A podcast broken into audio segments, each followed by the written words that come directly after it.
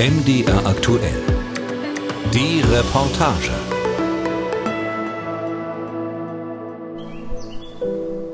Totholz. Der Baum hatte gelebt, trotz Altersbürde. Aufrecht erträgt er den Schmerz. Ade, Spellen bersten. Im Trocknen, im Feuchten, im Schnee. Die härtesten Zeiten verwittern am schwersten. Ameisen wimmeln am Rande, wo Borke pilzweiß sich hebt, wo Sommerleuchten sein müdes Erbleichen umwebt. So geht er in Würde. Verse von Bernd Wolf sind das, dem Harzdichter. Die Worte in Stein gehauen stehen auf dem Weg zum Brockengipfel. Die Poesie soll helfen, die Veränderung zu verstehen, die den Wald im Harz, die den Wald am Brocken befallen hat. Eine Veränderung, die für Friedhard Knolle vom Nationalpark Harz zwangsläufig ist. Das ist Natur. Eine Veränderung, die Sarah Earl von der Harzer Schmalspurbahn beständig in den Erklärungsmodus zwingt. Die Touristen sind äh, ziemlich erschrocken und, und beschweren sich dann bei uns immer so in der Richtung, wir sind verantwortlich, dass das so kacke aussieht. Eine Veränderung der Brocken-Benno, der unermüdliche Bezwinger des Gipfels mit seinen mehr als 8000 Brockenbesteigungen, durchaus Positives abgewinnen kann. Heute hat man fantastische Fernsicht. Eine Veränderung, die Christiane Hopstock, die Ortsteilbürgermeisterin von Schirke, immer wieder ärgert. Was hier passiert mit dem Wald, ist natürlich für unsere ja, Ideen und auch Projekte, die wir haben, für Schirke nicht unbedingt forderlich. Ihnen allen werden wir begegnen auf dieser Reise durch den Wald der toten Bäume. Trost. Immer auch wehen die Äste. Ob Sturm tobt, ob Regen treibt, die Unwetter ziehen vorüber. Das unbändige Leben bleibt. Nationalpark Harz, der größte Waldnationalpark in Deutschland mit seinen 247 Quadratkilometern. Entstanden im Jahr 2006 aus dem Zusammenschluss der Nationalparks Harz in Niedersachsen und Sachsen-Anhalt. 97 Prozent der Fläche bewaldet, überwiegend Fichten und Buchen, aufgeforstet vom Menschen, künstlich angelegt also. Historiker Michael Schenk. Die Fichte ist ja heimisch über 700 Meter Höhe im Harz und nachdem dann die Eisenhüttenindustrie im Harz das Laubholz in den tieferen Lagen komplett aufgefressen hatte, ist man dazu übergegangen, die Fichten, die man in den Hochlagen beerntet hatte, in den Tieflagen auszupflanzen. Weil man hatte einfach keine Möglichkeit mehr, andere Bäume zu begründen. Der Boden gab es nicht mehr her und das Saatgut war ja sehr einfach zu gewinnen. Heute rächt sich, was damals leicht erschien, die Monokultur. Leichter angreifbar für Schädlinge, wenn die Bedingungen stimmen. Und sie stimmen, leider. Unübersehbar in der Kernzone des Nationalparks, am Brocken. Schnaufend kommt sie, die Brockenbahn. Seit 1899 dampft sie durch den Wald und den Berg hinauf. Man hört sie schon Minuten vor der Ankunft. Bahnhof Schirke, Gleis 2, der letzte Halt vom Gipfel. Wer hier zusteigt, scheut den Aufstieg, scheut die knapp acht Kilometer und mehr als 400 Höhenmeter. Die Gäste heute kommen aus Niedersachsen, Brandenburg und den Niederlanden. Dass sie durch Tannen, die eigentlich Fichten waren, nicht mehr schweifen können, wie der Dichter Heinrich Heine, der einst schrieb 1824, wird ihnen schmerzlich bewusst, noch vor dem Einsteigen. Denn wo vor zehn Jahren der Wald düster und drohend das kleine Bahnhofsgebäude umschloss und versteckte, steht heute nichts mehr. Die Bäume zerfressen, entwurzelt, umgeknickt. Leblose Hüllen auf kahlen Flächen.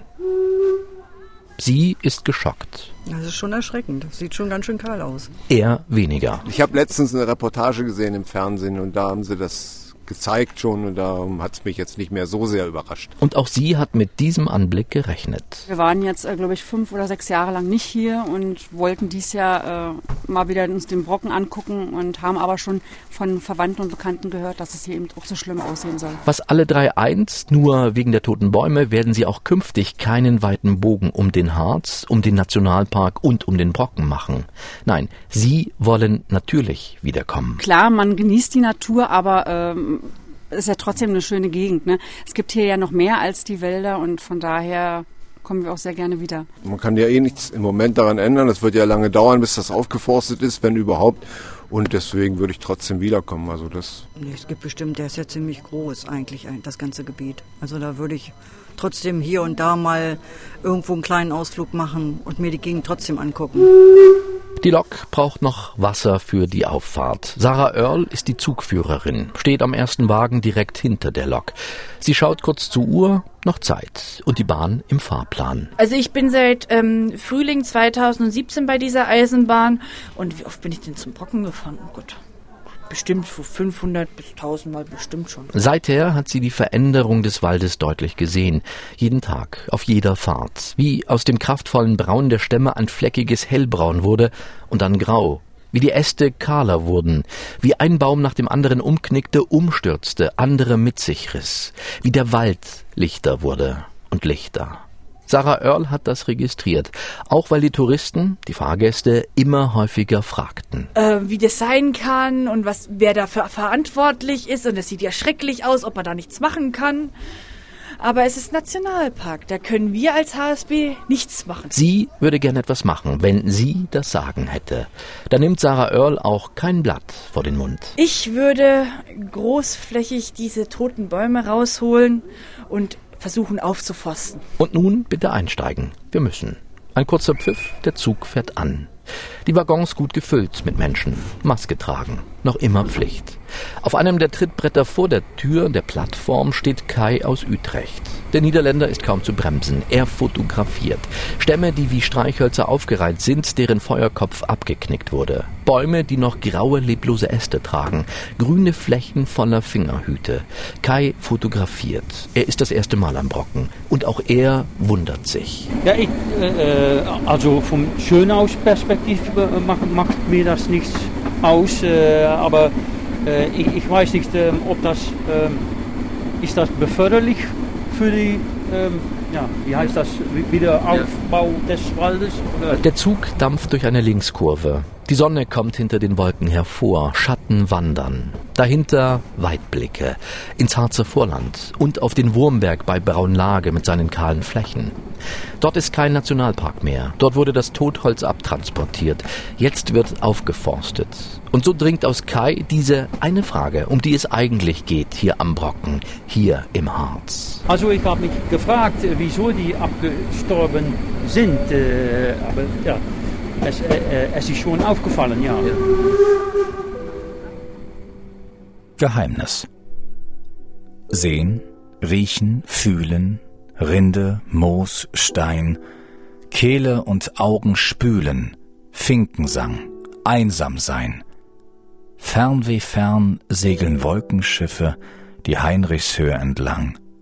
Fremd allen Küsten lauschen Raunen, wie gern wir wüssten. Was also ist passiert? Einer, der diese Frage beantworten kann, steht am Brockenbahnhof in 1125 Metern Höhe. Wetterfest bekleidet, mit einem freundlichen Gesicht und einem Rauschebart. Friedhard Knolle arbeitet für den Nationalpark, ist aber auch Geologe, ist Umweltschützer, seit mehr als 30 Jahren im Revier. Eben hat ihn ein Tourist angesprochen. Herr Knolle, das ist das einzig Positive an dieser Klimakrise. Man hat jetzt wieder tolle Fernblicke. Da lacht selbst er, wenn auch nur kurz. Dann zeigt er auf eine Statistik und die Gesichtszüge verfinstern sich. Die mittlere Jahrestemperatur auf dem Brocken. 1850 lag sie bei einem Grad. Aber etwa 1920 waren es dann zwei Grad. Aktuell liegt sie bei vier Grad.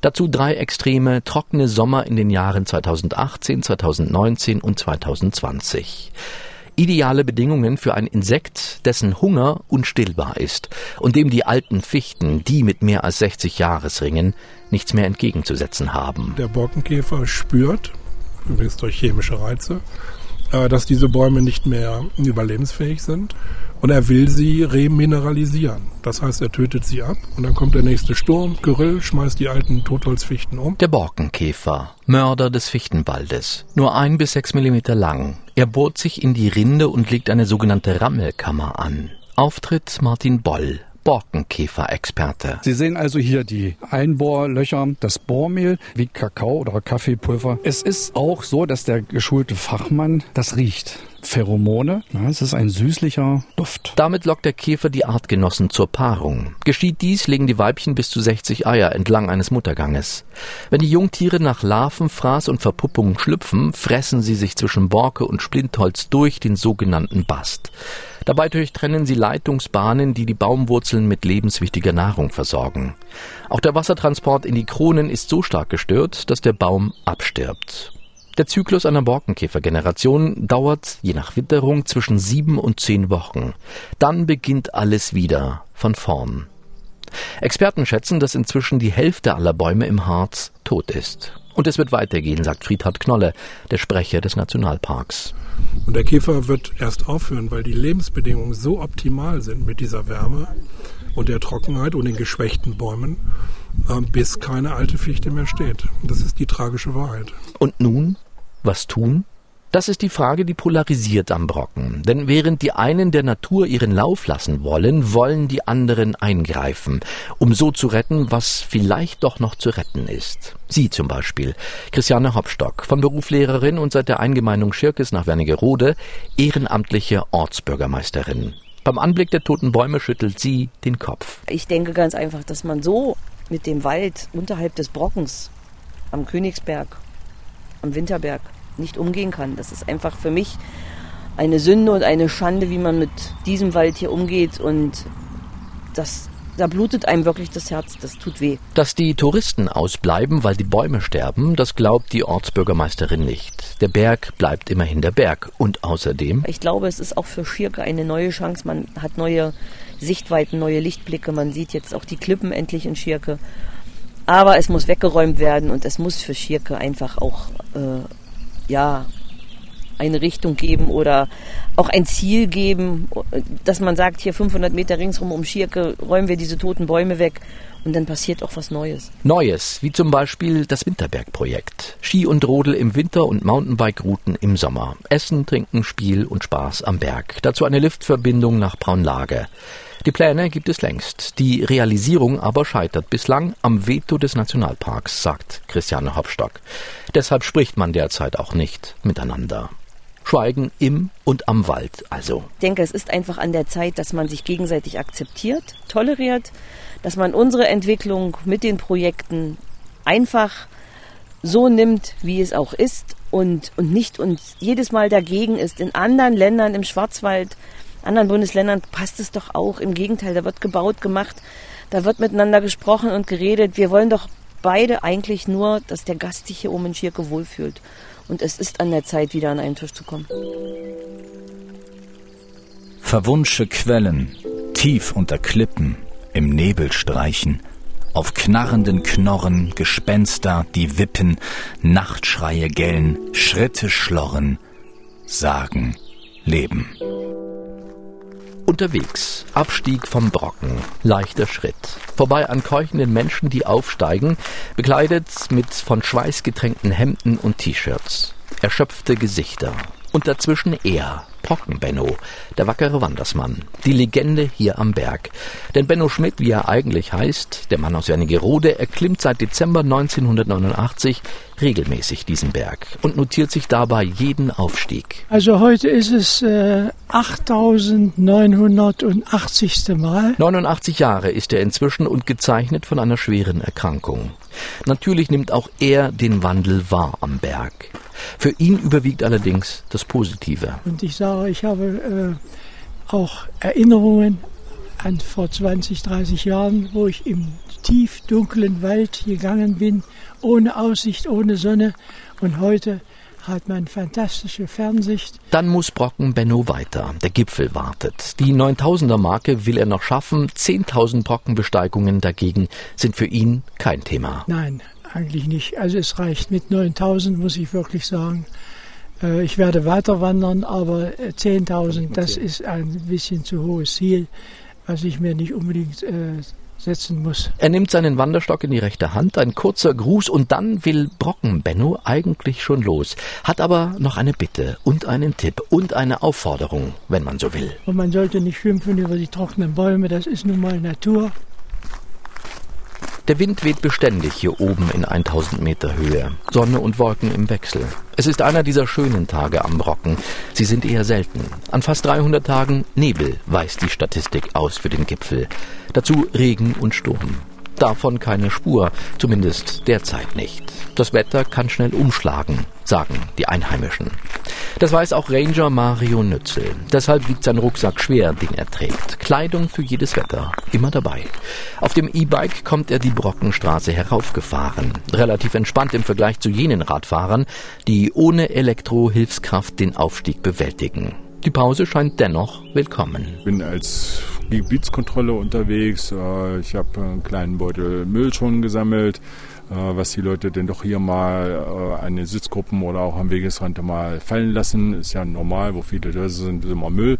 Ja, dann als Ansprechpartner bin ich hier unterwegs. Dann gucke ich mal nach den Schildern. Gibt auch ein paar Leute, die dann vielleicht irgendwas an Aufkleber mit haben und die Schilder zukleben oder abreißen, kritzeln ja, so ist man halt den ganzen Tag präsent im Park und ja, ist halt immer für den Tourist da. Und diese Touristen haben Fragen. Eine kehrt immer wieder. Es ist die Frage, hat das keiner kommen sehen? Die, die Untersuchungen mit der Klimaerwärmung, die waren ja schon lange in Gange. Und man hat immer gesagt, ach ja, das Klima wird schon wärmer, um, weiß ich nicht, 0,5 oder 0,8, vielleicht auch 1 Grad plus.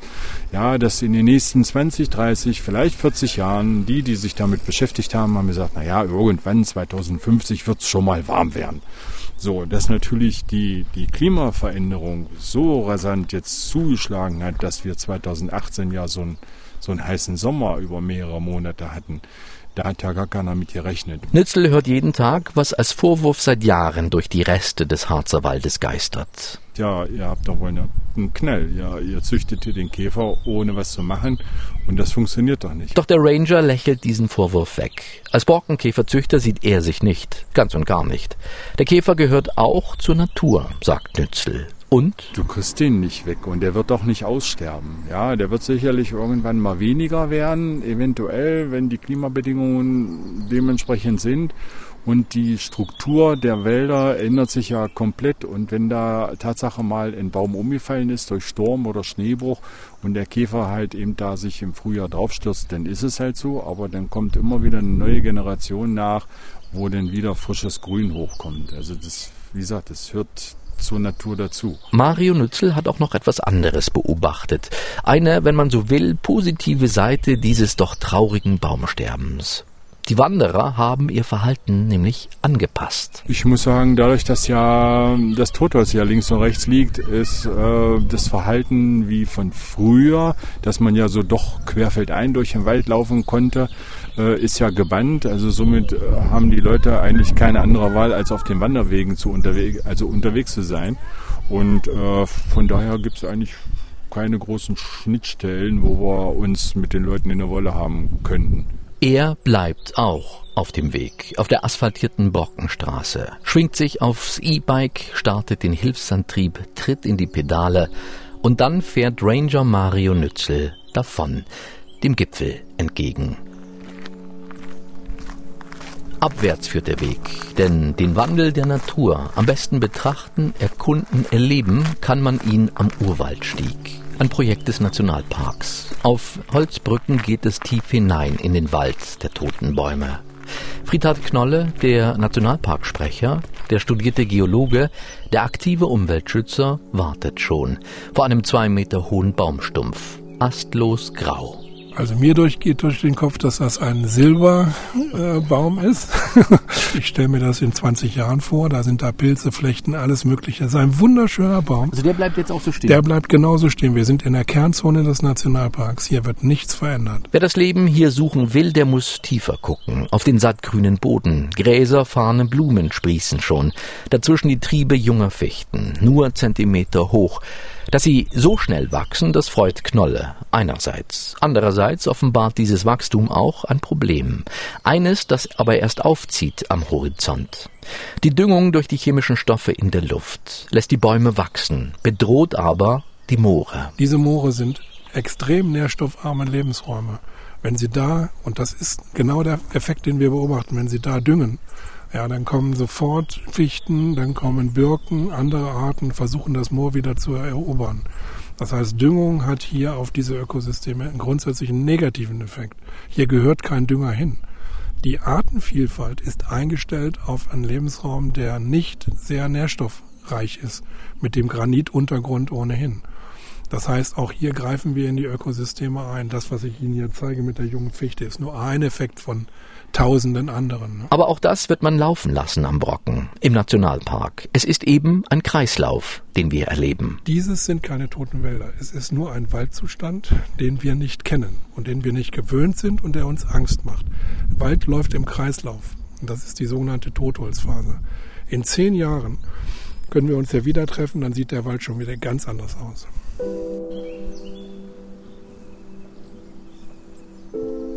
Der Wald wird also wiederkommen, anders vielleicht. Doch wie sollte, wie wird er aussehen können oder müssen, der Wald der Zukunft? Im Nationalpark Harz werden Sie sich überraschen lassen. Anderswo kann der Mensch eingreifen. Aber wie sollte er? Corinna Geisler forscht zu dieser Frage am Forstlichen Forschungs- und Kompetenzzentrum in Gotha. Seit Jahren werden auf verschiedenen Flächen dort Bäume angepflanzt, ihr Wachstum beobachtet und notiert. Erste Rückschlüsse gibt es längst. Prinzipiell, wenn man das jetzt wirklich mal so grob fassen will, werden wir einen deutlich gemischteren Wald sehen, also mit den verschiedensten Baumarten, die, die in unserer Region heimisch sind, gegebenenfalls mit einem ganz kleinen Anteil auch nicht heimischer Bäume. Wir werden hoffentlich einen Wald haben, der viel strukturierter ist in der zeitlichen Dimension, also große alte Bäume mit jüngeren Bäumen, sodass wir immer auf der Fläche ganz verschiedene Alter haben, weil die, auch das Alter der Bäume äh, praktisch zeigt, wie sie angepasst sind an den Standort. Auch sie war natürlich schon im Harz, hat am Brocken sich ein Bild gemacht, wie der Borkenkäfer gewütet hat. Vergessen hat sie den Besuch nicht. Wie auch. Also ich war natürlich schon massiv schockiert. Also das sind Bilder, die sind schon für einen Förster ziemlich ziemlich deprimierend. Was sagt die Expertin nun zum großen Streit rund um den Brocken, zu den Bäumen, die liegen bleiben im Nationalpark? In einem Nationalpark können aus meiner Sicht die Bäume einfach liegen bleiben. Die Natur wird sich äh, dem annehmen und dort kann man jetzt einfach die nächsten 20, 30, 40, 50 Jahre zuwarten und schauen, was die Natur dort macht. Sie wird die Bäume zersetzen und es werden wieder junge Bäume sprießen. Corinna Geisler, die Leiterin des Forstlichen Forschungs- und Kompetenzzentrums Gotha, ist zuversichtlich, dass irgendwann aus dem Wald der toten Bäume wieder ein Wald der Lebendigen erwächst. Es braucht eben nur Geduld.